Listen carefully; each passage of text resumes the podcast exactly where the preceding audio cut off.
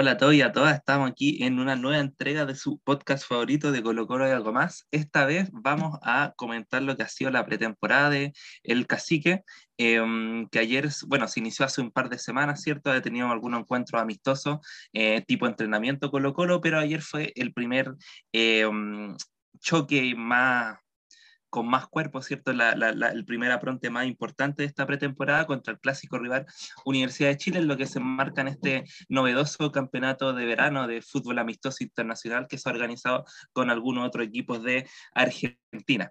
Así que bueno, saludo a Julián, saludo a Hardy, eh, le aprovecho de eh, preguntar cómo han estado, cómo ha estado también la audiencia en este nuevo año, este 2022, con energías renovadas, espero. Así que vamos, vamos de plano a comentar lo que fue el partido Colo Colo con la U, un nuevo superclásico del fútbol chileno, una nueva victoria Colo Colo, pero con dos equipos que igual vienen con una senda diferente. La U de Chile viene rearmándose después de lo que fue su nefasta temporada el año pasado, tiene nuevo técnico, nuevas incorporaciones, em, un equipo que recién viene en rodaje. Em, todo lo contrario a lo que le está pasando con Colo Colo, cierto que tuvo un muy buen año pasado y que ahora espera consolidar su idea deportiva, su proyecto deportivo de la mano de sus nuevos refuerzos, de la mano del nuevo de Gustavo Quintero y obviamente mm, eh, intentando echarle mano a, lo que es la cantera. Así que Julián y Hardy, no sé cuál de los dos se aventurar primero. ¿Creen que el partido de ayer deja buenas sensaciones, deja malas sensaciones? Por ahí hubo un relajo excesivo, como dicen otros. Fue un regalito también, eh, como, como alegan desde mm, la vereda contraria. No sé qué impresiones les deja este primer apretón desde este Colo Colo 2022. Sí, bueno, saludarlos primero. Eh, un gusto estar nuevamente con ustedes, chiquillos, Hernán, Julián, grabando esta nueva edición del, podcast. Además, con un sabor especial, como tú bien decías, porque eh, vimos el primer partido oficial, a pesar de que es un amistoso, pero de los amistosos oficiales, al menos los que han sido televisados, es el primero. Eh, y nada más ni nada menos que un superclásico. Entonces, me parece que sin duda es un partido atractivo y que más allá de las lecciones que se puedan sacar, nos permite eh, estar mucho más motivados, ¿cierto? Entonces, por nuevamente ver a nuestro Colo Colo. Y saludar a toda la gente que como siempre nos escucha, que nos acompaña. Así que, bueno, yendo directo al grano, yo creo que fue un partido que se dio más o menos en la lógica que uno esperaba, ¿no? Antes del partido nosotros eh, suponíamos que Colo Colo eh, iba a quedarse con los tres puntos y que además iba a jugar o a mostrar a rato cosas mucho más interesantes que la U. Y la disyuntiva para los hinchas azules, no nos vamos a adentrar mucho en aquello, porque este es un podcast partidista, abiertamente colocolino, pero, pero la disyuntiva más que en ver el funcionamiento de Colo Colo estaba eh, en la perspectiva del rival, ¿cierto? En cómo este nuevo técnico que tiene la Universidad de Chile y que estaba haciendo su debut, eh, iba a intentar, eh, o que iba a proponer, considerando también que tenía varias bajas. Entonces, en esa lógica creo que nosotros no tuvimos grandes sorpresas, salvo rendimientos individuales de jugadores que ya vamos a detallar y que sin duda dejan un sabor muy positivo a priori. Eh, pero me parece que el partido se dio conforme a lo que uno esperaba. Si bien creo que el resultado fue un poco injusto respecto de cómo se desarrolló el trámite del partido, siento que eh, precisamente el que fuese un amistoso y que el segundo tiempo la U prácticamente entregara el partido, hizo que Colo Colo se terminara confiando y que finalmente cayera ese descuento ya en los minutos finales. Pero, pero creo que eso está mediado, y, estoy seguro de eso, por el relajo también que generó, que, generó en el equipo ver que en el equipo rival estaban ingresando muchos jóvenes, estaban debutando algunos de ellos, entonces había desvirtuado un poco el partido. Ahora, me parece que eh, durante el primer tiempo que vimos quizá un equipo más titular de la U, sin duda la diferencia a favor de Colo Colo fue muy, muy grande, más allá de que no nos generamos tantas ocasiones, pero parecía que Colo Colo era quien manejaba el partido y que Colo Colo cuando retrocedía la U podía avanzar un poco más, entonces no sé si en algún momento realmente estuvo peligrando el resultado. Y si lo estuvo, me parece que fue quizás en los últimos 5 o 3 minutos, no sé, posteriores al descuento de la U, pero más desde una cuestión anímica que otra cosa, porque, y para finalizar, eh, incluso después que la U marca el descuento, eh, tampoco es que vimos una reacción desencadenada del equipo azul por ir a buscar el empate, o sea, siguieron replicados. Entonces, me parece que fue un, partido eh, muy favorable para Colo Colo, para empezar con el pie derecho. Siempre es importante ganar, sobre todo si es un clásico, más allá de que sea amistoso. Sí, desde acá pienso exactamente lo mismo. Yo creo que Colo Colo se tomó bastante en serio esto de torneo de verano amistoso no le dio mucha importancia. Yo creo que fue buscar un resultado que exitoso, ganar, buscar el triunfo, pero cuando ya lo obtuvo, Colo Colo se calmó, como se dice, sacó el pie del acelerador y se concentró en dominar el partido. Vimos que Colo Colo tocaba mucho, sin hacer daño. Una que otra ocasión, Colo Colo buscaba ahí generar un poco de daño, pero quedó en eso. Yo creo que se confiaron bastante y, y, el gol de Universidad de Chile, el descuento, llega por eso, llega por esa confianza, esa tranquilidad con la que estaba jugando Colo Colo. Y, pero bueno, fue, fue un triunfo, de todas formas fue un triunfo para Colo Colo. Es un golpe de confianza para empezar bien esta pretemporada. Y yo creo que lo más probable es que veamos cosas más interesantes y quizás más definitivas en el partido con Boca que se viene este lunes. Oye, sí, muy, muy de acuerdo con lo que plantean, chicos. Yo creo que también hay que tener perspectiva, eh, eh, como señalan ustedes, el relajo del segundo tiempo, de que Colo Colo va a enfrentar varios partidos esta pretemporada. O sea, tuvimos un amistoso a media semana, em, el partido de ayer, el partido de hoy, estamos grabando día sábado, posterior al, clásico, con estudiantes, después jugamos con Boca, está la Supercopa el próximo domingo y el domingo subsiguiente está el partido con Católica. Por ahí se habla también de algún, hay rumores de un partido amistoso con River, entonces harta la carga que va a tener este equipo y, creo que por ahí también pasa un poco la relajo, dosificación que se hizo en el segundo tiempo. Y, bueno, ya que tenemos un, en general un, mecanismo aprobado de funcionamiento del equipo el día de ayer, no sé si pasamos ya a, ver lo que ha sido la individualidades, los nombres nuevos, no sé cómo vieron a Lucero, que yo lo vi ahí bastante comprometido con el juego, siempre buscando la pelota, siempre buscando la asociación, eh, Pavés, que era uno que redebutaba en este equipo, se le vio creo que un poco incómodo, sobre todo en el primer tiempo, después ya cuando encontró em, su lugar, cuando, bueno, cuando Lau también dejó de jugar en el segundo tiempo, digámoslo, pero Colo Colo casi, los casi la globalidad del segundo tiempo, de los 45 minutos, em, creo que se vio más relajado y se vio más cómodo. De hecho, por ahí metió una, unos pases en profundidad, bien interesantes.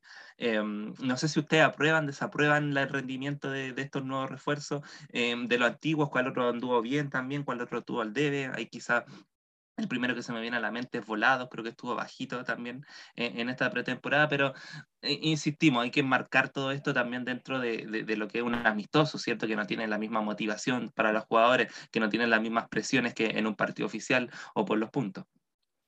Sí, sí, me parece eh, que, a ver, yo apruebo totalmente el, el desempeño de, de Juan Martín Lucero, no sé qué piensan ustedes, ya lo vamos a ir desarrollando. Eh, creo que se vio bastante movedizo, se vio bastante... Eh, a ver, hay que, hay que considerar que Lucero lleva eh, menos días que es que, o sea, bueno, llevan el mismo nivel, digamos, de, gasto de pretemporada porque la iniciaron juntos, pero me refiero a que Lucero no se conoce tanto con estos jugadores. Entonces, me parece que el estar bastante movedizo, que además se recogió varias veces y, entregó bien con sus compañeros, participó en la jugada del gol del penal. Entonces yo lo vi muy, muy comprometido con la lógica del equipo, con la dinámica del equipo. Eh, y también creo que, o sea, está siempre bien ubicado. Me parece que incluso en momentos que el Torta, en, los pocos centros que pudo sacar, le recuerdo dos en estos momentos que tiró bien, que, logró descolgar y, y, centrar de buena forma. Si bien el balón no lo logró impactar Lucero, sí está bien ubicado en el área, digamos, con el puesto de centro delantero, digamos, porque hacia el lado, recuerdo que un balón lo, agarra Solari, un cabezazo que después termina sacando Galinde, y hay otro que pasa también que no lo alcanza a llegar Lucero, pero creo que está bien ubicado, y, inmediatamente me parece que se van notando diferencias, a pesar de que es un partido recién, pero con los otros nueve, y, no estoy hablando eh, en contra de ni de Morales ni de Parragué, lo hemos dicho en este podcast, nosotros siempre hemos bancado aquí a, a, Parragol, es más allá de sus limitaciones. Y a Morales lo mismo, así que nada que decir. Pero digo, eh, nunca está de más hacer estas comparaciones futbolísticas, que no son para nada odiosas en este caso. Entonces, lo que yo quiero decir es algo que ya habíamos conversado, chiquillos. No sé si ustedes se acuerdan, que Juan Martín Lucero es un 9 de características distintas a Morales, por ejemplo, que Morales de pronto puede recogerse hacia la banda, qué sé yo, puede hacer una diagonal, y Lucero también lo puede hacer, pero sus características son más bien de otro tipo. Entonces, creo que a pesar de no ser eh, eh, Morales y que este equipo esté acostumbrado a jugar con Morales, eh, creo que lo hizo bastante bien. Por momentos se entendió bien con Costa, con los extremos también. Entonces yo creo que es un desempeño bastante, bastante bueno de Lucero y da para esperanzarse de que pueda encajar mucho más en este equipo. O sea, Y de ahí, bueno, ya podemos seguir con los demás, pero primero quería puntualizar con lo de Lucero, como tú decías, Hernán, a ver qué piensa Julián también al respecto, porque creo que sin duda es uno de los refuerzos más esperados. O sea, el centro delantero, Quintero lo viene pidiendo hace más de un año, y, y bueno, y parece que por fin tenemos ese 9 que podría aportar lo que nos faltaba. Sí, yo creo que Lucero aprueba sin duda en este partido. Fue muy interesante, se recoge bastante y busca generar el juego. Eso me gustó. Me gustó que no, no se queda en la comodidad de, de que el centro delantero, sino que baja, busca generar juegos, se asocia, ya sea con los extremos o sea con Costa. Me gustó eso y siento que se, se sabe desmarcar. Eso también me gustó. ¿Para qué hablar en la jugada del penal? Que se saca de una forma muy elegante a Carrasco, el central nuevo de la Universidad de Chile, y termina generando que Galíndez salga y la jugada del penal. Al final, el penal fue por una buena maniobra de Lucero, y, sabe tocar el balón también. Eso quedó claro. Siempre la devuelve bien, siempre toca a sus compañeros y, como dije, sabe desmarcarse, sabe moverse y sabe dónde estar. Yo creo que es un hombre bastante interesante. Vamos a ver en un partido quizás más, más duro como con el de Boca, a ver si vamos a ver este mismo, este mismo juego del, del delantero argentino o si vamos a ver alguna modificación por ahí. Pero yo creo que a prueba, sin duda, puede ser un hombre bastante interesante Colo Colo tiene ahí un centro delantero con el que tiene que trabajar ciertas cosas y, se puede hacer un rendimiento bastante interesante y que beneficia al club. Para seguir un poco en la línea del partido, yo creo que el otro refuerzo que estuvo Esteban Pavés lo hizo bien, no, regular quizás para no, para no aplaudirlo tanto, pero siento que lo hizo bien, está volviendo recién y a pesar de que él ya conoce el club, sabe lo que es Colo Colo, está recién conociendo un grupo de compañeros y hay que ver cómo avanza con el tiempo, pero yo creo que también aprobó lo hizo bastante bien y, y bueno, la, hay, hay, nombres como el de Cortés, Falcón, Suazo, eh, Costa, Solari, que ya son nombres más que confirmados para la once titular, estuvieron bien ante la U y mientras que tenemos otros que todavía les falta, me, me atrevo a decir Opaso, Volados, yo siento que Pizarro está bien, pero ayer no fue uno de sus mejores partidos. Y bueno, Fuente yo creo que un poco se sale del análisis porque no estaba en su posición original fue una decisión que muchos cuestionaron esta de Quintero de ponerlo a él por sobre Dani Gutiérrez, por ejemplo. Pero bueno, hay que entender que es pretemporada, hay que tomarse tan, tan a pecho, tan fuerte esta, estas decisiones técnicas, porque es el momento de probar. Si Quintero quiere probar, es ahora. No, ahora tiene para hacer todo lo que quiera, así que hay que calmarse un poco. Sí, total, totalmente. Yo apoyo mucho, Julián, y recalco esa, esas últimas palabras que tú nos entregáis, porque vi varios hinchas, varias páginas, sobre todo que sigo en redes sociales, eh, información sobre Colo Colo, memes sobre Colo Colo, qué sé yo, em, de que están un, poco enojados con el relajo del segundo tiempo, con algunos rendimientos individuales, pero insisto, todo esto hay que marcarlo, como decía antes, dentro de em, las posibilidades que te entrega una pretemporada. Si hay un momento para errarse, si hay un momento para equivocarse, si hay un momento para que te hagan gol y para que pierda, eh, son justamente estos partidos, ¿cachai? De hecho, quizá ayer el partido tenía, claro, tenía un, condimento especial ahí donde jugábamos con la U de Chile y quizás los hinchas de la U iban a celebrar como la final del mundo si es que ganaban, pero hay que poner paños fríos sobre las decisiones de, Gustavo Quintero, sobre las decisiones que toman eh, los jugadores dentro del campo de juego, porque insisto, esta temporada de aprendizaje.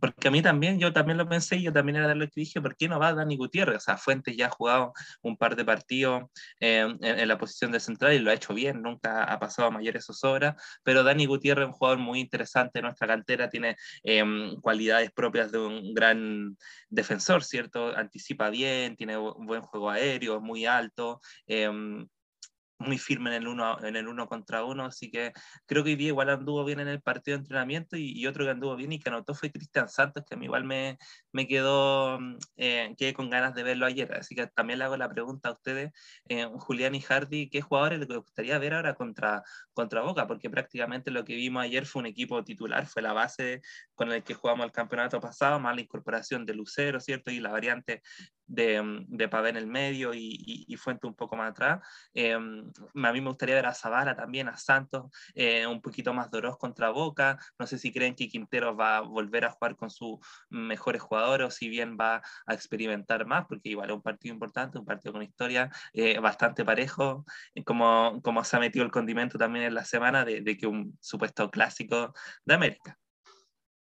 Sí, yo me gustaría ver varios jugadores en verdad. Tengo, por ejemplo, a Bruno Gutiérrez, Siento que viendo cómo está la banda derecha, ayer no fue un buen partido de paso, tampoco de Jason Rojas, creo que es bueno ir alternando para ver cuál va a estar mejor para, para la Supercopa y para el inicio del campeonato. También siento que Zavala tiene que sumar minutos, yo creo que es un jugador que tiene muchas ganas. Eh, quedó claro en el periodo de fichaje antes de que se hiciera oficial, que estaba loco por jugar en Colo Colo, entonces yo creo que esas ganas se pueden transformar en un aporte muy bueno en la cancha. Creo que tengo muchas ganas de ver a Iván Cruz, pero como 10 su posición, en donde ahí la rompe. Y Sotito, Sotito que un poco se habla poco de Sotito, pero yo siento que es un mediocampista muy interesante, uno un poquito a la antigua, de esos que ya no van quedando y quiero que sume minutos, quiero verlo, quiero ver cómo anda y, y también, como usted mencionaba, Orosi y Cristian Santos, yo creo que son dos que han andado bien en la pretemporada. Cristian Santos es uno que ha llamado bastante la atención, sobre todo también hoy con su gol ante Estudiantes de La Plata y, y los goles que ha hecho en, el, en, los entrenamientos.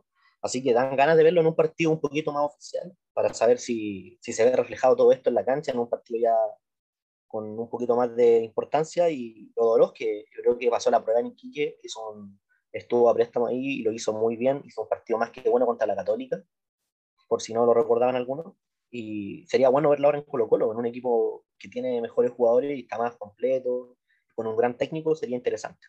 No sé qué opina ahí Hardy. Sí, yo de hecho coincido en, todo, en todos los jugadores que tú mencionaste. O sea, primero, antes de, mm, de adentrar en eso, en ese detalle.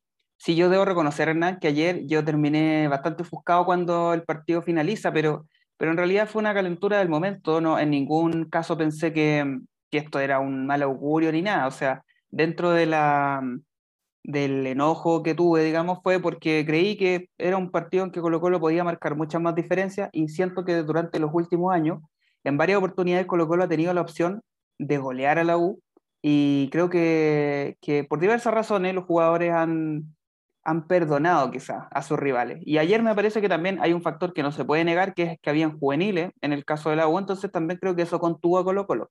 Sea, el hecho de, ¿para qué arriesgar tanto? Tenemos un partido a la vuelta de la esquina, tenemos una final en unos días más, entonces, ¿para qué?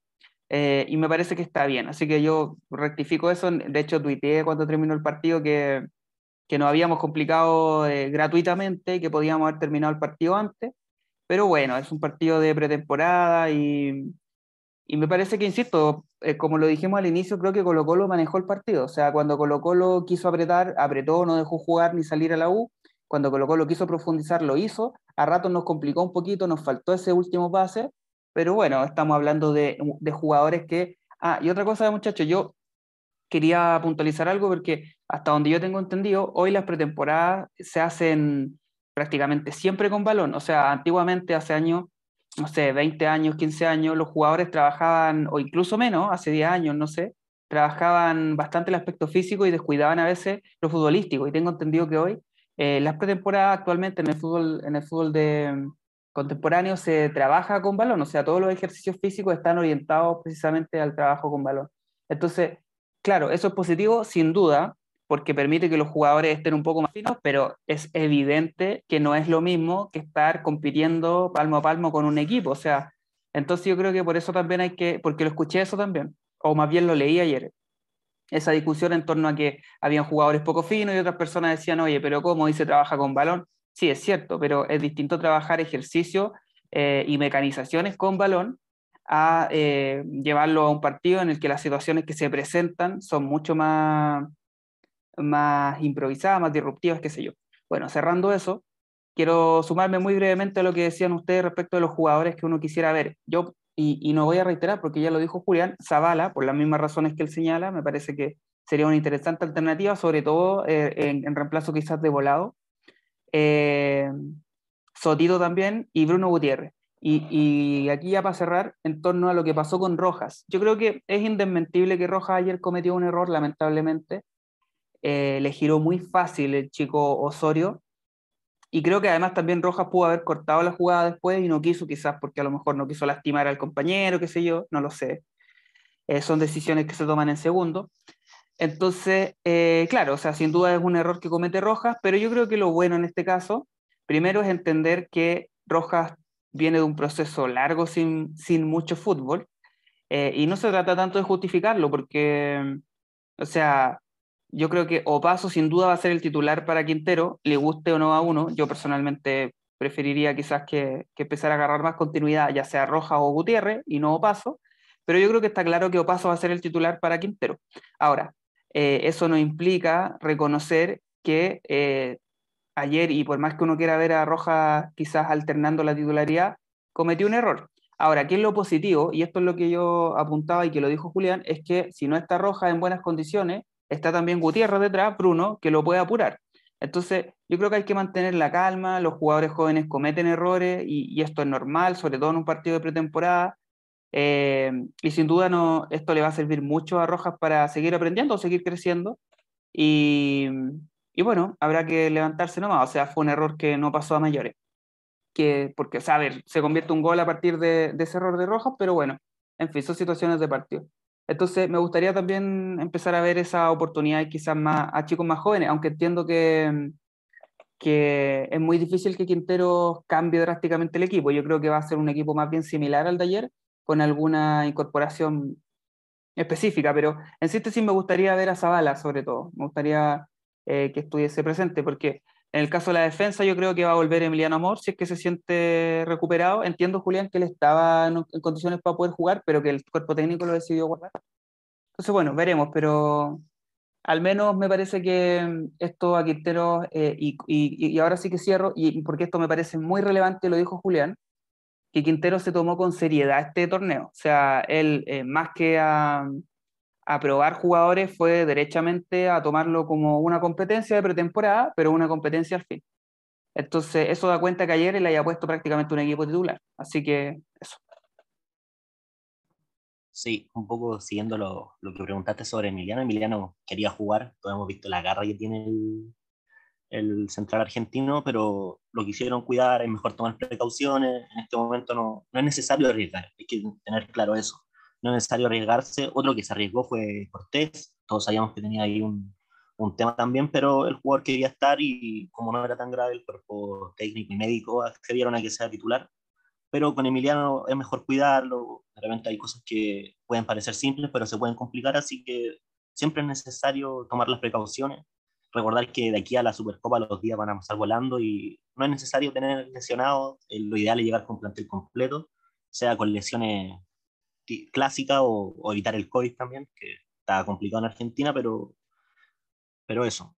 Y yo creo que también fueron muy duros para agregar un poco con Gil, que entró en los minutos finales. Yo creo que es innecesario, realmente igual se entiende la calentura del momento, pero las críticas son innecesarias. Yo creo que Gil hay que entender primero que no trabajó los mismos días que sus compañeros y que no viene de una situación muy fácil, así que está integrando recién hay que esperarlo, quizás va a ser titular ante Boca y ahí lo podamos ver ya tal el gran jugador que es y que puede hacer un, mucho aporte.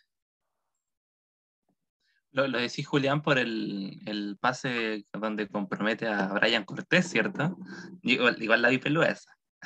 Sí, sí, todo bastante. Yo creo que más que por eso, por como la, la tensión que generó la jugada, hizo que lo criticaran harto y bueno, también trató de tirar un, un pase, no me acuerdo a quién, en los minutos finales y salió al, al lateral, si no me equivoco, el, el balón.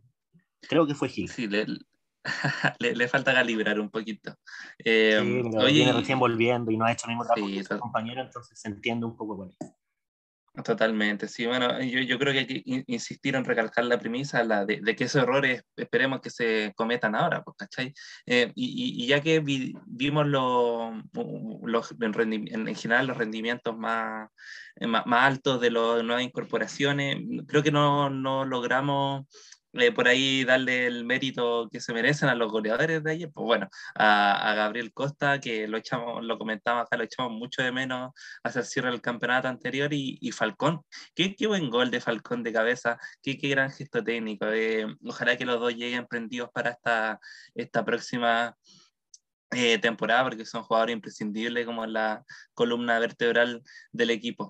Oye, ¿sabéis, Hardy? Esto me va a salir un poco el tema, pero cuando dijiste lo de las pretemporadas con balón, no sé si se acuerdan 2011 que Colo Colo fue a hacer una pretemporada a La Serena, en la playa, muy criticada también, porque es, con Caña, si no me equivoco, Caña está a esa altura, eh, fue una, una, pretemporada muy criticada porque se hizo un esfuerzo físico muy grande, o sea, entrenaron, nosotros sabemos lo que es, eh, o sea, toda la gente que ha ido alguna vez a la playa sabe lo, lo difícil que es, moverse ahí entre la arena y todo, y, y, nada, me vino ese recuerdo, no sé si, si ustedes se acuerdan, me lo estoy imaginando, que estuvo bien bullada esa, esa pretemporada de Colo Colo.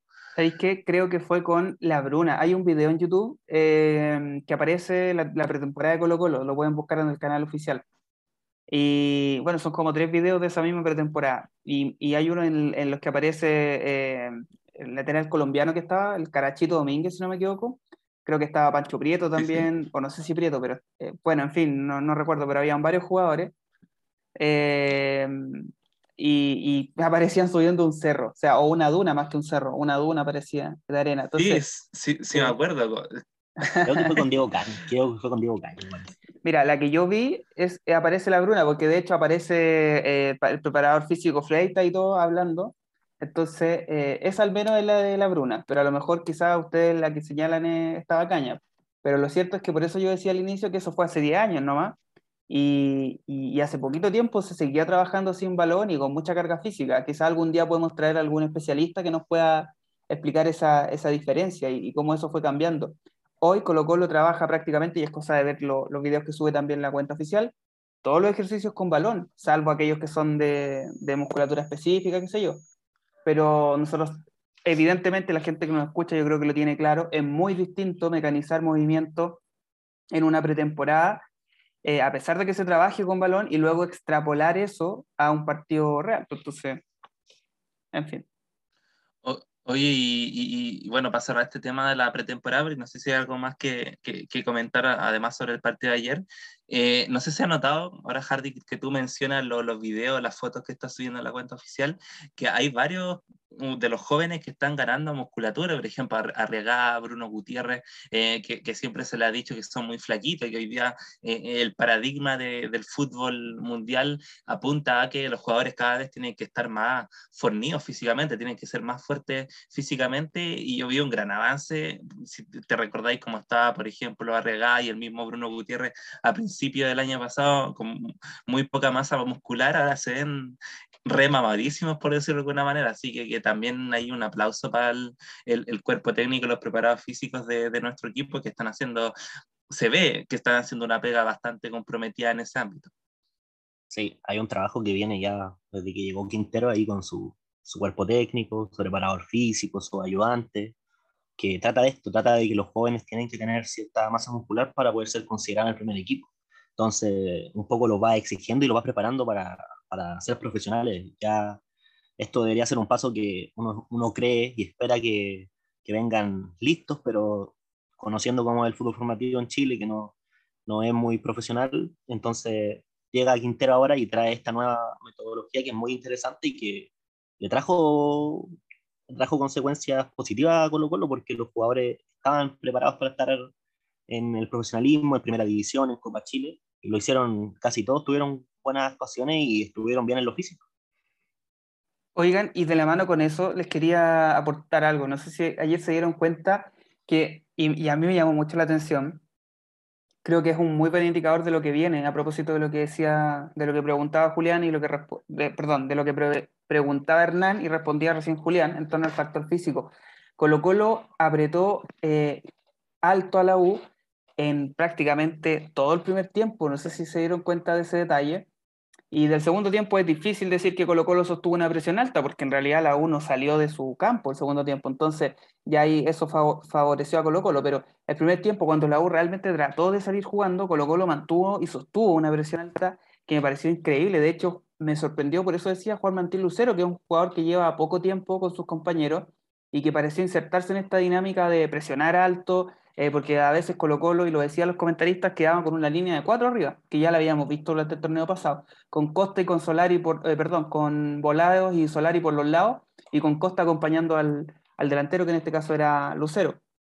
Y Colo Colo presionó muy alto a la U y lo hizo por momentos en que yo pensaba, decía, o sea, si seguimos presionando así, a los 15 del segundo tiempo vamos a estar muertos, porque además había, eh, se había eh, si no me equivoco, consignaba una de las temperaturas más altas del último tiempo en Argentina, entonces no sé si le llamó la atención eso, me parece que es un muy buen augurio y da cuenta también de lo que decía Julián, del trabajo físico, de la rigurosidad del trabajo físico. Recordemos que el año pasado, durante el torneo, los mejores momentos de Colo Colo fueron precisamente cuando Colo Colo se... Eh, eh, yo diría que esto quizá también se vio después mermado por el tema de los casos COVID y, la, y, el, y eso que impactó en la, en la continuidad del, futbolística, pero digo, Colo Colo se imponía físicamente a los rivales, o sea, hasta el minuto 80 Colo Colo seguía presionando, me acuerdo del partido con Ñublense, que Colo Colo pierde, pero que Colo Colo somete a Ñublense hasta el final del partido, eh, corría todas las pelotas, eh, entonces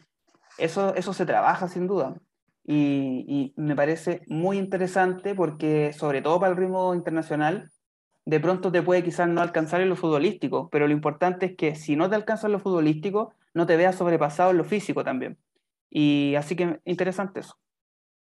Exacto. A mí me pareció bastante interesante e incluso me di cuenta que varios jugadores de la U no, no lograban estar al mismo nivel.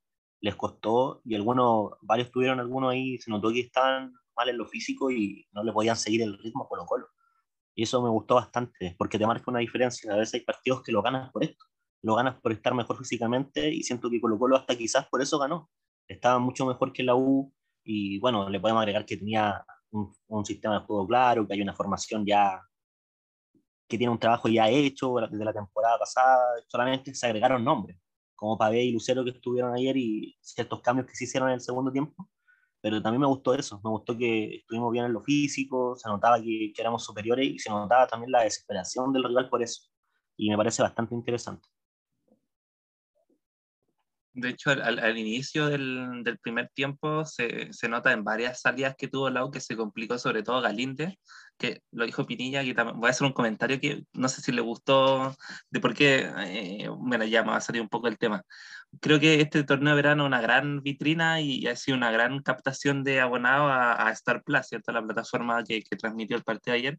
Me, me, me, cargó la transmisión, la verdad, no, no me gustaron los comentaristas y sobre todo Pinilla, porque siento, aquí va a ser un descargo personal, siento que Pinilla dijo las mismas cinco frases toda la toda la transmisión. Y una de esas frases era justamente que Galíndez se complicaba mucho con el balón en los pies, no era un jugador que, que, salía jugando fluidamente, pero que tenía un buen despeje. Y de hecho, en las primeras jugadas, en los primeros 15 minutos, tuvo varias donde se complicó por la presión alta de Solari, de Lucero, de Marcos Volado, y que de hecho en una termina mandándola a, a, a un saque de esquina. Entonces, eh, es notoria la diferencia. No, creo que fue Costa también que dice hacia el final que esperan seguir trabajando eso, porque fue lo que marca la diferencia el año pasado y que incluso Hardy cuando la U está atrás metía en algún momento, yo lo veía un 4-5 a 1 sin asco eh, eh, en su propio terreno, Colo Colo también, en el momento en que la U lograba recuperar el balón, de nuevo la presión alta de Lucero, de Solari, eh, posteriormente de Joan Cruz, eh, eh, entre otros que hacían que la U tuviera, no sé si en algún momento logró hilar más de 10 pases seguidos en el segundo tiempo, entonces creo que también marca diferencia ahí eh, eh, el trabajo físico que se está haciendo dentro del equipo en esta pretemporada. Julián, ¿iba a decir algo? Que vi que ahí... Sí, sí, lo mismo, un poco agregar lo de Pinilla, creo que primero fue un comentario muy cargado, o sabemos de qué club es hincha Pinilla, por ejemplo, los comentarios en el penal fueron pero de un hincha termo, o sea, diciendo esto es una vergüenza, esto de aquí, de allá, sin ni siquiera ver la repetición, o sea, él se quedó con el comentario a, lo, a la primera, y luego también los comentaristas ni siquiera solicitaron cámara y insistieron con el, con el hecho de que no era penal y ni siquiera se fijaron que de verdad sí fue penal, hubo un contacto antes en la pierna derecha de Lucero con Galíndez, que después sí se queda con la, con la pelota. A mí al principio también me pareció que no era penal porque se veía que Galíndez salía con la pelota muy limpia en la mano, pero luego la repetición, cámara lenta, se observa bien. Me pareció mal ahí la, la, la, reacción de Pinilla y del resto de los comentaristas, un poco también por la presión de no, del momento de, de seguir con que esto estaba, no era un cobro. Y, y, además en el descanso igual insistieron con que no era penal y que estaban seguros. Y bueno, también lo mismo que dijiste tú, muy repetitivo. Yo creo que escuché más de 20 veces que la U es un equipo en formación me pareció un poco un parche antes de la herida, como diciendo que el partido ya, ya estaba perdido porque la U estaba recién formada, era un equipo en formación, que lo dijo muchas veces. Y, y bueno, no, no, no, gustó tampoco mucho los comentarios, sí destacar la calidad de imagen de Star Plus, hay que decirlo. Estábamos acostumbrados a lo de TNT, que eh, es bastante nefasta la calidad, entonces yo creo que nos sorprendió bastante eso de estar, pero los comentarios ahí al ver. Eh, sí, ¿no? Y lo venía en el segundo tiempo después insistiendo, ¿no? Es que ¿por qué saca a los referentes, a los jugadores más experimentados? Y aquí está, ahí estamos, y pone puros juveniles para enfrentar este tipo de partidos, ¿no? Eh, eh, no, no, me gustó para nada la transmisión de ayer, la verdad, aunque sí, Julián, es cierto, ¿no? Era una transmisión en, Full H, ¿no? Como las de TNT Sport que transmiten, transmiten en 720 píxeles esos weones, para que aquí vamos, vamos, a pegarle un reclamo, y, y, te lo pasan como por Full HD más encima. Eh, es vergonzoso. máximo le dan. No, y eso, y eso en el HD, pues en la transmisión HD, porque si tú te ponías a mirar un partido en, la, en el canal SD, la señal SD, es pésima la imagen, así con suerte se, ve, la pelota. Oye, pues, chiquillos, eh, voy a sacarlo un poco de la crítica a TNT Sport para que no, no arreglemos demanda, pero mm, quería decir que, y quizás puede sonar un poco, un poco crudo, ¿no? No sé cómo lo ven ustedes creo que no sé qué tanto nos aportó ayer haber jugado contra la U. Y lo digo porque, a ver, no es que con anterioridad al partido uno hubiese pensado que, no sé, íbamos a enfrentarnos a un equipo más robusto, más fuerte. No, nosotros sabíamos que la U venía con algunas bajas, que además eh, lleva muy poco tiempo de trabajo con el entrenador, qué sé yo. Pero siento que eh, fue un partido que duró un tiempo, básicamente. El segundo tiempo, muy tempranamente, Colo Colo se pone en ventaja y yo creo que no sé si estaba planificado el ingreso de tantos juveniles en la U o simplemente fue una decisión de Escobar de decir, bueno, esto ya lo perdimos, no tenemos por dónde, por último que jueguen los juveniles. Eh, de todas formas, creo que fue una decisión riesgosa porque le pudo haber salido mucho peor, pero bueno, eso a nosotros no nos interesa, pero lo que quiero decir es que no sé qué nos aportó tanto este partido. Es difícil sacar lecciones porque porque de verdad creo que Colo Colo ayer fue un equipo en pretemporada y no sé si la U fue realmente un plantel en pretemporada, o sea, es difícil y de verdad no lo digo desde el termeo ni desde la burla ni nada, pero es que evidentemente la U es un equipo en formación y creo que vamos a ver una, un equipo de Universidad de Chile más o menos sólido de aquí seguramente por lo menos que en un mes más, o sea, antes de eso lo dudo completamente, o sea, creo que eh, y, esto no tiene que ver con los resultados, la U puede enfrentar a Boca y por esas cosas de la vida que suceden de vez en cuando puede ganar. No sé, estoy diciendo un ejemplo, pero no sé qué les parece a ustedes. Yo no creo que a Quintero en la interna, porque esto no lo va a decir públicamente, le aporte mucho futbolísticamente, o sea, siempre le va a aportar, digo, estamos claros, pero incluso creo que, Quintero en algún momento hasta pudo haber pensado, eh, pucha, pensé que iba, que iba a enfrentar quizá un equipo más, que me permitiera eh, desgastar un poco más y sacar mejores conclusiones. No sé qué opinan. Sí, yo la verdad pienso exactamente lo mismo. Eh, yo creo que es difícil sacar conclusiones así como ya definitivas para Colo Colo o sobre los jugadores, porque fue un partido que primero, como lo dijimos hace un rato, estuvo muy relajado en el segundo tiempo. Se notaba que Colo Colo no, no estaba interesado en acelerar las cosas o en mostrarse mucho. Entonces, no, no sé si al final, al final es como un partido de entrenamiento para Colombia. Y lo digo sin intención de, mirar menos a la U o de, o de hacer un poco aquí como de termeo, como dijiste tú, porque no, no es la idea, sino que de verdad siento que para Colo Colo no, no hubo un gran beneficio más que un poco mostrarse a los hinchas y bueno, potenciar este torneo de verano. Al final en eso queda. Y, incluso si uno se pone a pensar, al menos yo trato de destacar cosas de la U y me es difícil destacar algo. Creo que algo que, que me gustaría decir es lo de Galíndez, por ejemplo. Se nota que, como lo dijo Pinilla muchas veces y lo hablamos hace un rato aquí, no es muy bueno con los pies, pero sí tiene un saque largo interesante y que hay otro jugador que lo, lo recibe muy bien, que es Ronnie Fernández. Yo creo que por ahí quizás la U puede hacer algo.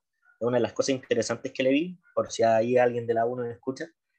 Pero eso, y y ahí te quedas corto. Me gustaría también, más allá del, del, error de Roja, destacar lo de Osorio, si no me equivoco, fue el, el, muchacho que hizo el gol, porque pegarse esa carrera y siendo un, un, jugador que, si no me equivoco, no tiene muchos partidos y que no tiene ninguno en, en, el profesionalismo.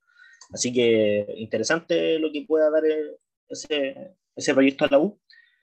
Y, y ahí me quedo corto, o sea, no, no, no veo otra cosa para destacar de, de lo que propuso Universidad de Chile tampoco de, Escobar. Siento que su mano todavía no está ni siquiera no, no, podemos hablar mucho de lo que hizo él porque no, no, no hay una, una, una táctica, no hay una forma de juego todavía.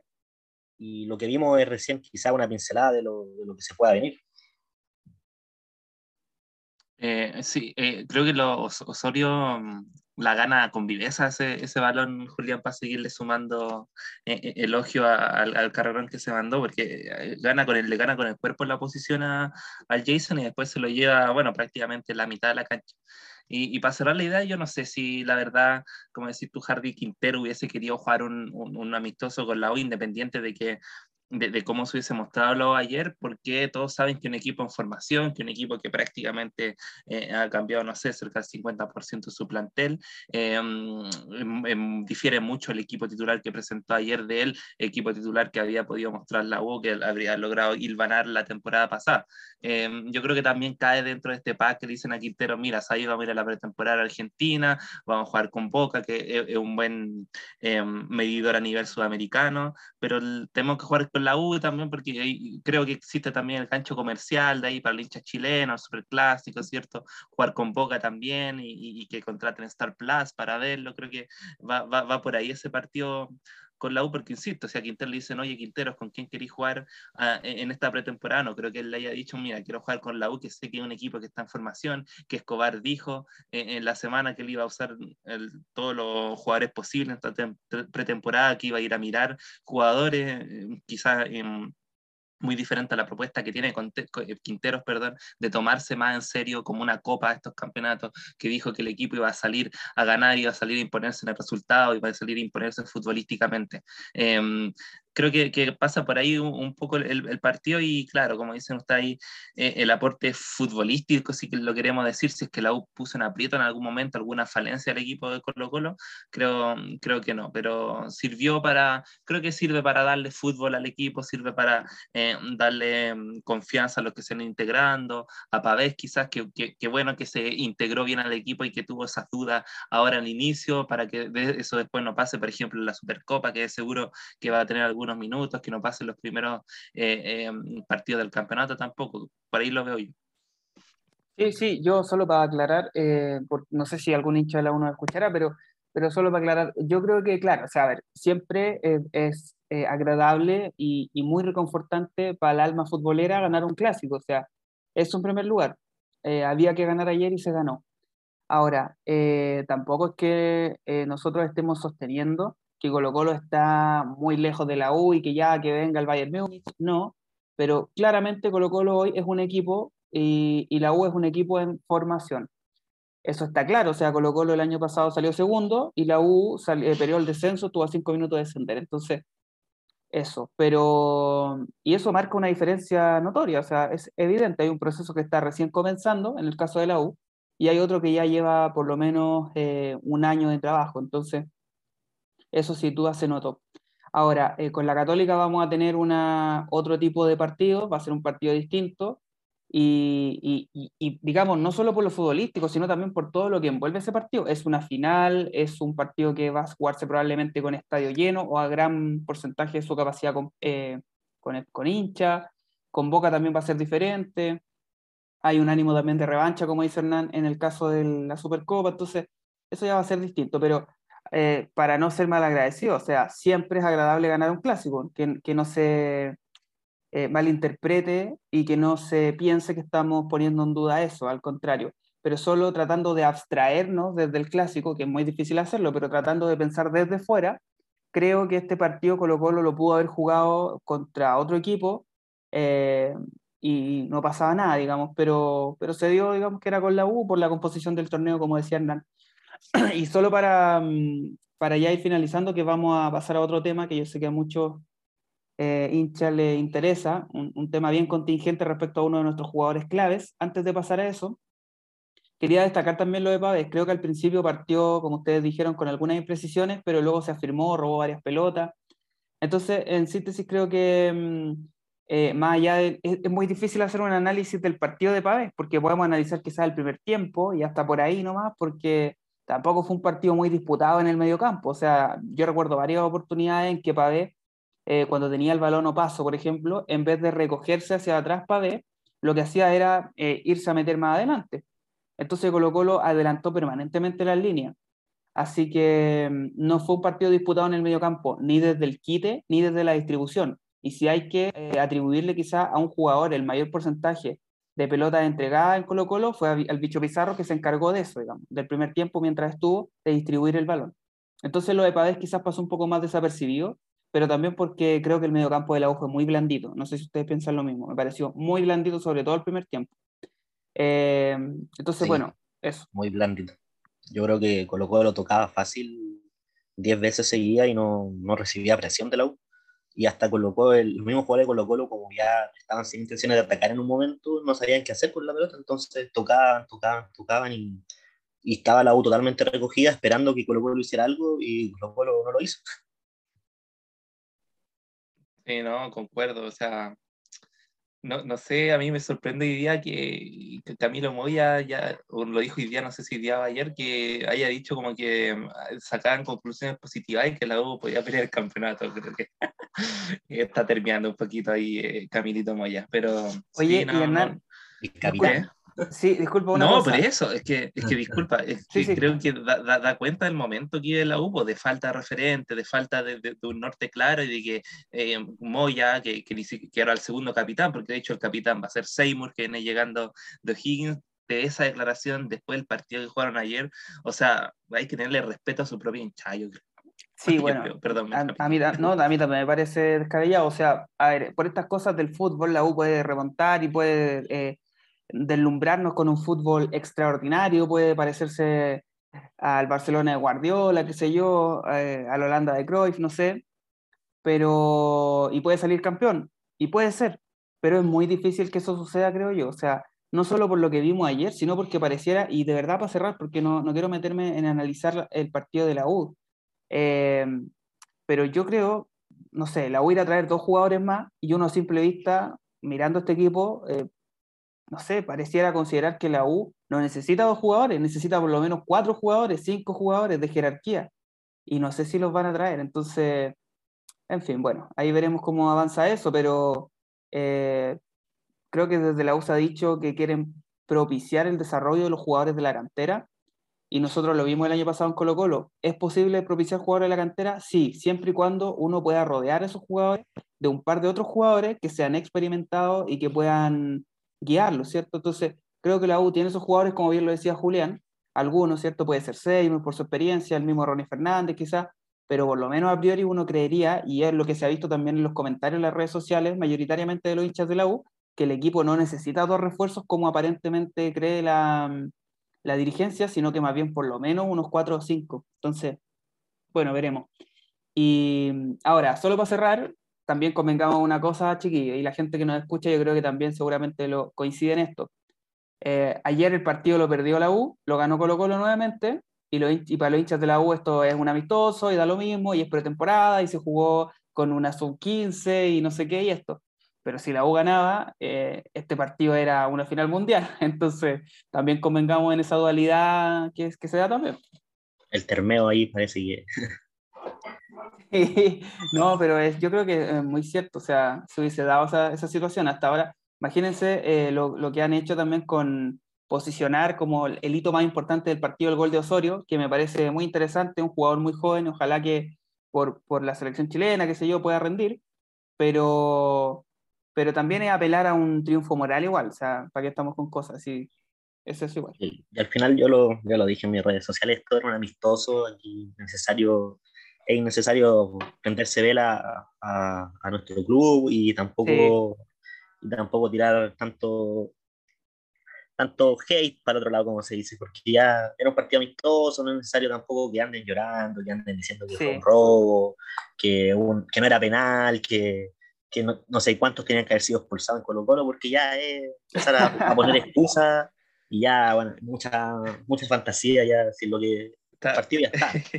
Sí. Ya está, era un torneo amistoso, aquí no, hay una, una, pérdida de puntos en un campeonato oficial, aquí no quedaron fuera de nada, así que a relajarse un poco y a que el torneo sea un poquito más, más divertido, no, tan, no, no cargado de mentiras. Sí. Estaban pidiendo la, una, una, supuesta falta sin balón de volado, roja. Sí, sí, no, increíble. Siento que hay una que le pegó Moya, hay una que le pegó Moya a Solari por detrás, que esa era naranja por lo menos. Sí. Y el gol, de, el gol de Falcón estaba viciado porque no era córner. Esa, esa claro. y lo que pasa, yo, con creo... yo con esa me, me terminé riendo. Ya, sí, igual no, no paso rabia.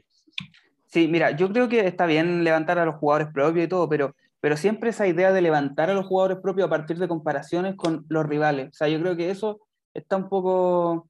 Eh, yo creo que está cada vez más en desuso. Pero sin embargo, hay hinchas que se aferran a esa, a esa lógica permanentemente. O sea, eh, Darío Osorio seguramente va, puede rendir mucho más, tiene 17 años apenas y recién convirtió y debutó y tiene mucho futuro, sin duda pero no me cabe duda que las próximas semanas probablemente vamos a ver comparaciones de Osorio con, no sé, Joan Cruz o con Oroz o con, no sé. Eh, creo que es innecesario, mal que mal son jugadores jóvenes, son adolescentes que están en proceso de formación, entonces eh, innecesariamente se les carga a veces de, de estas comparaciones odiosas, qué sé yo. Y destacar el gol de Falcón también, eso quería decir yo. Destacar el gol de Falcón, un cabezazo en, lo suyo, eh, ganando en el área. Así que no lo habíamos dicho, una mención para el peluquita, así que jugador muy querido por la hinchada y me alegro mucho. Qué falta de respeto, Jardillo, y yo lo nombré hace un par de minutos atrás. Ah, mira, no, lo siento, no lo escuché, perdón. siempre, Era bye. Me gustó el gesto técnico, porque fue corriendo, hizo la diagonal, no sé quién mueve la marca, entra al espacio que queda libre y, mueve la cabecita solamente así, la pone dentro del arco. la peluquita. Limpiecita, entró limpiecita. Sí, sí, sí, ¿no? yo lo no, no sé si estoy hablando pura lecera, pero me recordó un gol contra la Unión Española el año pasado en Copa Chile, ¿o no? Sí, ¿Del fue por el campeonato. Fue por el campeonato. Por el campeonato, creo, pero hizo un gol similar. Me, me el 1-0 en Santa Laura, sí, sí, también. También me lo recordó al tiro. Mira, qué bien. está pasando, a lo mejor hay un trabajo ahí también en los entrenamientos de esa jugada. Sí, que fue interesante. ¿eh? De repente, cuando no tiene la posibilidad de convertir, te da, te da una opción a, a balón parado. Mm. Sí, muy bien, muy bien servido de parte de Costa también. Creo que a, mí me da la impresión de que, bueno, quizás le estábamos tirando muchas flores, pero da la impresión de que podría haber sido preparado. No sé si fue así, quizás solo fue un gran, eh, eh, que aprovecharon de muy buena manera el balón parado, pero da la impresión de que era una jugada con mucha más intención detrás y con mucha más preparación. Sí, oigan, y bueno, ya para ir cerrando este, este episodio post clásico, eh, como ustedes ya han podido escuchar, quizás no hemos hecho un análisis, bueno, siempre en nuestra lógica, ¿cierto? Desde nuestras herramientas, no, no somos directores técnicos ni, ni nada de eso. Somos simplemente eh, hinchas y, y, digamos, en este caso Julián también, que él se dedica a reportear todo lo que sucede mm, con Colo Colo y también con el deporte y otras áreas, pero digo, eh, tuiteros, dice Hernán.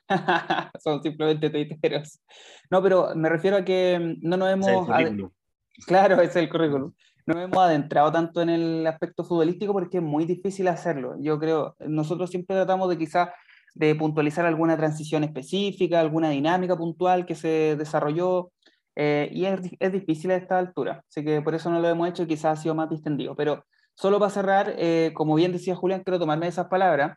Eh, era un clásico amistoso, entonces no pasaba nada, Colo Colo si lo perdía, obviamente íbamos a estar tristes, qué sé yo, pero es un, es un amistoso para probar suerte, es innecesario eh, inventar tantas cosas y que fue un robo, yo también me quiero colgar de eso, o sea, porque también lo vi, o es como que el robo, que la expulsión, que esto, hay que bajar un poco los decibeles y guardar un poco ese ánimo para ya para el torneo, que ahí sin duda va a ser una historia diferente, pero ya para ir cerrando muchachos, creo que en términos generales fue un buen partido para Colo Colo, Creo que es un partido que Colo Colo lo resuelve sin sobresalto, y eso es lo más importante de cara a lo que viene. O sea, Colo Colo se dio el lujo de jugar hoy día, un partido amistoso también con estudiantes, que ganó 1-0, entonces, eh, y eso también se hace con una planificación bien pensada, pues, o sea, Quintero sin duda debe haber contemplado con todo su cuerpo técnico que el partido de ayer era un partido que se debía resolver favorablemente para Colo Colo pero guardando la proporción de contemplar lo que venía también en las próximas semanas, en los próximos días.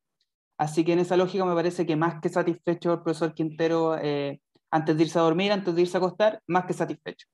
Y eh, bueno, aquí yo creo que se viene un redoble de tambores importante, Hernán. No sé si tú quieres anunciar esta encrucijada en la que nos tiene eh, una polémica que se ha generado ya desde la última semana, pero que se ha acentuado puntualmente a partir del día de hoy.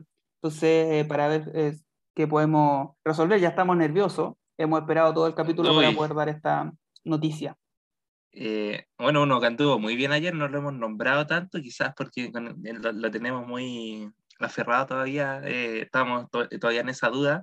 Uno que anduvo muy bien ayer, Pablito Solari, se mandó unas jugadas espectaculares por ahí, eh, pasándose, llevándose a dos jugadores de la Universidad de Chile, pero que en la última semana recibió, se recibió una oferta desde la América Em, de México por un sustentoso monto, eh, fue rechazada por Colo Colo, pero al día de hoy, al día de hoy estamos día sábado, recordemos, grabando este podcast, eh, llegó, o sea, no llegó, sino que medio, muchos medios mexicanos empezaron a tirar em, la noticia de que ya estaba listo Pablito Solari en México y obviamente eso a los hinchas colocolinos eh, nos pegó como patar la guata. Entonces queríamos saber la firme. Aquí, como ustedes saben, hace semanas venimos trabajando con Julián, que está más inmerso en el medio deportivo, en el medio periodístico de las comunicaciones. Así que Julián, si nos puede contar la firme lo que está pasando con Pablito Solari, porque yo creo que hay muchos de los y las hinchas que nos escuchan hoy día que están con el corazón en la mano esperando que se resuelva este tema y que ojalá, ojalá, yo lo digo personalmente y creo que también es la posición de, de, ustedes, de que Pablito pueda acompañarnos por lo menos una temporada más.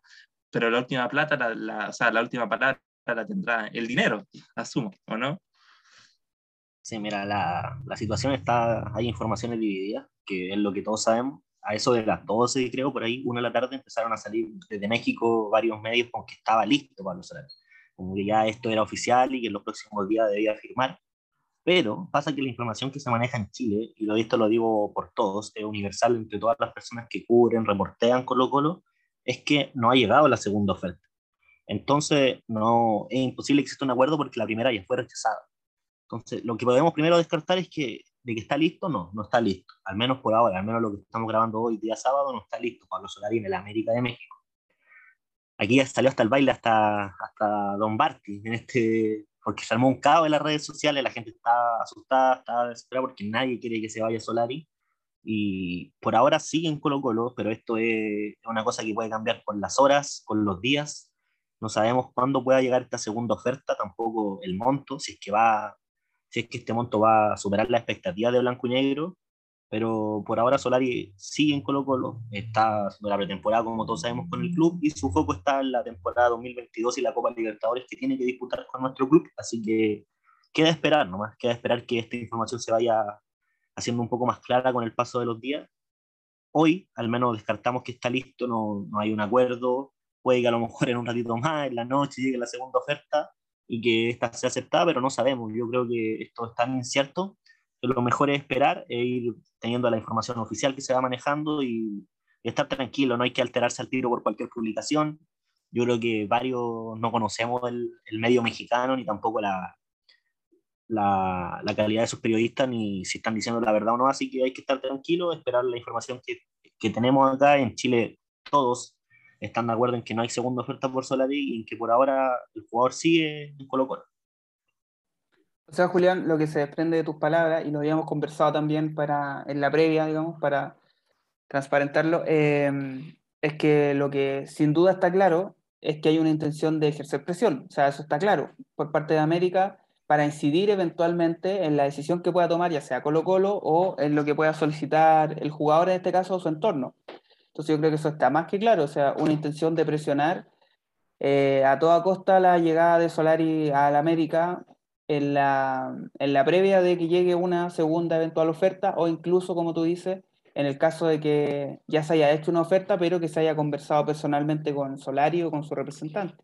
Entonces eso estaríamos en, en presencia claro, hay que entender un poco todos estos factores que se manejan en el mercado de fichajes que Muchas veces los clubes, sobre todo cuando ya tienen experiencia, saben cómo presionar al club o al jugador o cómo manejar los medios a su favor. Así que, como dije, lo mejor es estar tranquilo. La información ahora es que Solari sigue en Colo Colo, insisto, por ahora lo recalco para que no crean que las palabras estas son definitivas. Por ahora sigue en Colo Colo y el monto que solicita Colo Colo o que tiene en mente Colo Colo para recién, para recién sentarse a conversar o analizar la oferta, no, no está ni cerca de lo que está ofreciendo el América. Así que hay que esperar a ver si llega esta segunda oferta. Si llega, veremos por qué monto es y si convence al jugador y al, y al club. Recordemos que Solari no tiene una cláusula de salida, por lo tanto Colo Colo puede solicitar lo que se le antoje por el jugador. Entendido. Oye, y, y Pablito, bueno, aquí obviamente están los intereses de por medio de, de ambas instituciones, pero Pablito se querrá ir porque yo pienso que es un jugador joven, em, que bueno, ese, empieza talleres, pero su gran tribuna la tienen en Colo Colo, donde rápidamente se convierte en un jugador importante, desequilibrante, histórico, incluso diría por el gol que, que convierte en el partido promoción. Tuvo un excelente campeonato y Copa Chile eh, eh, el año pasado, se ha ganado su puesto, se ha ganado el cariño de la gente. Eh, este año tiene de cara a los desafíos del campeonato, Supercopa, Copa Chile de nuevo, Copa Libertadores. no sé si, si en su posición ha hecho, se nota que también ha hecho grandes amistades dentro del plantel. Se querrá ir Pablo, Pablito Solari, teniendo en consideración que va a tener que vivir un proceso de adaptación de nuevo en una liga donde, digámoslo, los jugadores son bastante desechables. Eh, no sé si para el jugador hoy día será opción irse a la América de México, porque como yo te lo digo, de algo que he pensado harto rato, porque hoy día creo que, como dijo Gustavo Quintero, Pablo Solari en día es un jugador que vale por dos, eh, un jugador desequilibrante. De hecho, ayer eh, lo, lo pudimos ver algunas de sus mejores cualidades, eh, ¿será tan... Él, tendrá en mente cómo abandonar el proyecto Colo Colo? Eh, obviamente algo que no, no, no, podemos saber, pero me surge la duda, si que será tan fácil que, que llegue una oferta y que Pablo Solari se vaya eh, inmediatamente, una oferta de varios palitos verdes, por decirlo también. Puede que Pablo reciba una oferta que sea contundente en lo que uno puede decir el sueldo, ¿no? que pueda que lo pueda atentar un poco a esta liga, porque como tú mismo dijiste, lo deportivo no, no es muy destacado en México. Es difícil que un jugador, por ejemplo, de la edad de Pablo pueda dar el salto de México a Europa, ¿no? que es lo que todos los jugadores buscan. Se supone que ese es como lo que el deseo de todo futbolista es llegar a las mejores ligas del mundo. Pero yo insisto en que aquí Colo Colo es el que tiene la, la palabra al final. El mismo representante de Pablo Solari lo dijo hace unos días de forma pública que Colo Colo va a tener la última palabra, Colo Colo va a ver si acepta el monto que pone en la América. Recordemos que Colo Colo es dueño del 80% del pase del jugador, entonces está en todo su derecho de aceptar o, rechazar una oferta que venga. Yo creo que Colo Colo, como lo ha dicho el mismo Daniel Morón, no se quiere desprender del jugador. Lo dijo también Quintero ayer, como tú estabas mencionando, Hernán, que es un jugador que vale por dos. O sea, si se va a solar hay que traer dos jugadores para reemplazarlo. Y bueno, también muchos lo han mencionado en las redes sociales y en los medios de comunicación. Pablo Solari es un jugador que si lo aguantas un año más y te mantiene este rendimiento o lo mejor incluso, puede, le, puede, le puede sacar mucho más, le puedes tener un valor mucho más alto y, y además en un, en un club donde tenga mucho más futuro y mucha más proyección su carrera. Así que yo insisto, mis palabras yo creo que van a ser siempre las mismas en, esperar, hay que estar tranquilo, no hay que, aquí no hay nada cerrado ni nada descartado, como para no irnos a los extremos, hay que seguir esperando sí puedo decir que quizás estos días van a ser claves para que esto se cierre de forma positiva o negativa, de si se va o se queda. Pero hay que, hay que estar atento, hay que esperar, la información puede ir cambiando durante la hora, durante los días. Pero recalco y por, ya no sé por cuántas veces lo he dicho, que siguen Colo Colo por ahora y que esta segunda oferta debería quizás llegar pronto o, o no sabemos. Sí, sí, no, eh, bastante claro, Julián, como siempre, y sobre todo responsable con la información, que yo creo que eso es algo que, que te caracteriza y, y, por cierto agradecemos la, que así sea. Así que, bueno, como ya escucharon, a esperar solamente, eh, a mantener la tranquilidad, sobre todo hoy día, que ha sido un día movido también, llevándolo a otro, a, otro punto. Eh, precisamente por lo que ha sucedido en gran parte de la costa chilena, ¿cierto? Se ha hecho un llamado a mantener la tranquilidad, bueno, haciendo un parangón, una comparación, también nosotros a mantener la tranquilidad y la calma en este caso. Eh, y bueno, esperaremos qué es lo que pasa durante las próximas horas, durante las próximas semanas, ¿cierto? Pero de todas maneras, confiar que Colo Colo, como tú lo decías, Julián, como ya lo hemos hablado en los podcasts anteriores también, tiene claro que Pablo Solari es un jugador importante para el equipo y que puede ser incluso más importante en un par de meses. Entonces, eh, de pronto se ha puesto en duda quizás la capacidad de considerar eso y yo creo que hay que mantener los pies en la tierra. O sea, el directorio tiene, más, más que el directorio, en este caso eh, Quinteros, Morón, Valladares, tienen más que claro la importancia de Solari en Colo Colo. Por cierto que si llega una oferta excesivamente alta, las cosas cambian. Eh, así que bueno, a mantener la calma, y yo creo que eso es lo más importante, como tú decías, Julián. Y, tratar de relajarse un poco, de tratar de aprovechar estos partidos de Colo Colo que vienen, que son partidos los que el que viene con Boca, vamos a poder quizás disfrutar un poco más de este equipo. Eh, no digo necesariamente porque vayamos a jugar bien y a deslumbrar, pero, pero sí al menos porque vamos a poder ver un partido sin la presión de que sea un partido oficial, cosa que ya va a cambiar drásticamente a partir del inicio de la, de la final, de, perdón, de la final de la Supercopa y posteriormente del inicio del torneo. Entonces, yo creo que estamos por hoy. No sé si alguien quiere aportar algo más, chiquillos. Que no nos nieguen la posibilidad de ver una temporada mal pibe de Oreo, por favor. Lo, necesitamos como hincha. Sí, bueno. Necesitamos ver los Libertadores. Eso es lo más, lo que más de, lo que más esperamos todos, ver lo que tal de la Libertadores. Sí, sí, yo creo que eso es lo que. Y de hecho ahora subí una historia hace poco con una canción bien específica, pero yo creo que no hay que mm, no hay que sacar conclusiones todavía. Entonces, bueno, habrá que esperar y, y, ya se verá, ya se verá. y un último comentario se, se nos pasó, bueno, no, tampoco lo, lo pudimos comentar más, más, en profundidad porque es algo que, que no, no, podemos observar, que el partido que hoy día tuvo de, de amistoso Colo Colo con Independiente, eh, no con Independiente, no con Estudiantes, perdón, eh, que Carabalí, no sé si vieron el compacto que, que, sube a la cuenta oficial de Colo Colo, Carabalí tuvo varias ahí intervenciones claves, varias muy tapadas mano a mano, así que nada, creo que hay que sumarle méritos también a Carabalí de cara a esta temporada, que seguro va a tener más oportunidades que la pasada, porque hay varios hinchas que también le están bajando un poco perfil a, a, a, a Carabalí, tirándolo para abajo, sobre todo por el error que comete con tanto Fagasta, así que creo que Carabalí es un, un, jugador que tiene grandes condiciones y que ojalá este año ya pueda agarrar eh, la, la, confianza necesaria para eventualmente suplir a, a Cortés cuando se vaya eh, de Colo Colo, como él mismo lo dijo siendo campeón, así que eh, nada, un, ahí mi mención honrosa para Carabalí, que creo que es un gran arquero y que tiene mucho que demostrar todavía. Sí, sí. yo me sumo, me sumo. Gran mención esa porque te da una confianza también de, de, tener lo que tanto decía Quintero de dos jugadores por puesto. Si Cabalí mejora, eso significa que tenemos un buen reemplazo de Cortés, si es que es necesario. Si Cortés yo creo que hace una buena Libertadores, puede ser considerado la selección, así que hay que estar ahí con un reemplazo interesante que puede ser Carabalí. Yo creo que no lo ha hecho mal las veces que, que le ha tocado actuar en el primer equipo, así que esperemos que ande mucho mejor. Sí, sí, yo me sumo, me sumo. Eh, además, yo sé que a lo mejor esto no tiene que ver con lo futbolístico, pero Carabalí es una gran persona. Entonces, a mí por lo menos se me hace difícil dejar de lado esa consideración al referirme a él. Entonces, sin duda, con mayor razón espero que mm, pueda agarrar esa confianza porque condiciones tiene. Y yo también coincido, a mí me parece que las veces que le ha tocado jugar lo ha hecho bastante bien. Entonces, no siento que esté al debe. Eh, pero sin duda que podría agarrar más confianza y eso también le favorecería a él y al equipo. Así que esperemos que así sea.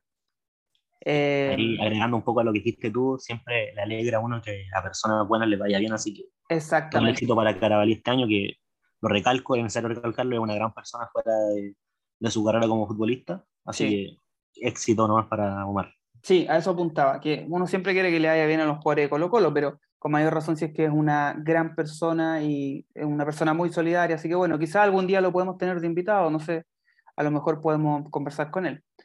Pero bueno, eh, eso sería la edición de hoy, muchachos y muchachas, quienes nos escuchan. Agradecidos de estar nuevamente reunidos, poder comentando este nuevo partido de Colo Colo, eh, con un toque distinto ya, porque si bien hicimos episodios en los que estábamos hablando sobre el mercado de fichajes, eh, siempre es diferente hacer un podcast a partir del partido de Colo Colo, que en realidad como surge esta iniciativa, este espacio. Nosotros creamos esta, este, este pequeño podcast a partir de la necesidad de comentar los partidos de Colo Colo, así que eh, nada, muy felices de estar nuevamente con, con, ustedes, con quienes nos escuchan.